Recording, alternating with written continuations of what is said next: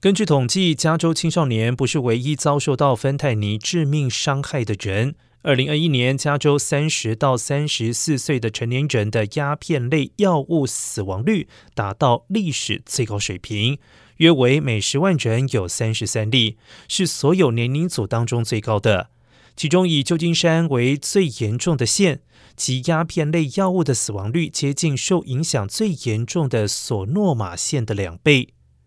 康特拉科斯塔县以及圣塔克拉拉县，鸦片类药物的死亡率从二零一八年到二零二一年增加了一倍多，在阿拉米达增加了两倍多，在马林几乎是翻了五倍。